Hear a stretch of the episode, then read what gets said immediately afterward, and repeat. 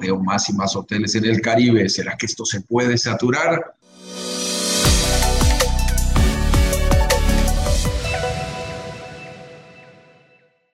Habrás notado, vamos entrando aquí en el tema, la gran cantidad de opciones de alojamiento que existen, desde hoteles, resorts, cinco estrellas, hostales, Airbnbs, para todos los gustos. Por eso es posible que pienses que muchos proyectos inmobiliarios que ves en oferta y que cada año se suman más y más puedan estar generando una sobreoferta de este tema. Y dada esta situación y si te interesa invertir en el Caribe, pues probablemente te estés preguntando si es el momento o no, dada esta cantidad de proyectos que estamos manejando. ¿Será que se puede saturar todo esto?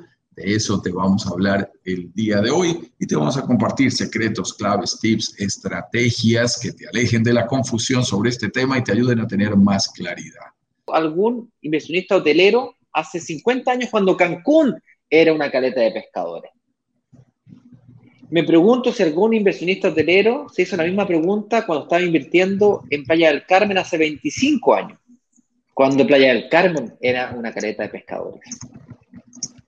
Me pregunto si se lo están haciendo las cadenas hoteleras que invirtieron hace 10 años, cuando Tulum era, y todavía sigue siéndolo, una caletita de pescadores en crecimiento.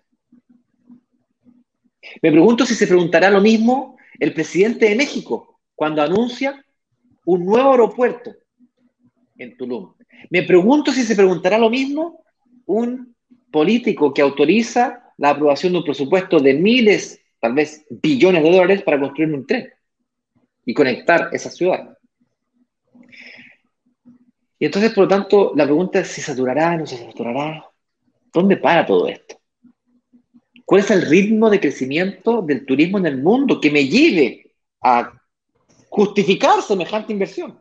O sea, si es que voy a tener que construir billones de dólares, no son 150 mil, 200 mil dólares que invertimos nosotros los microinversionistas. estas mismas preguntas se las hacen el gobierno.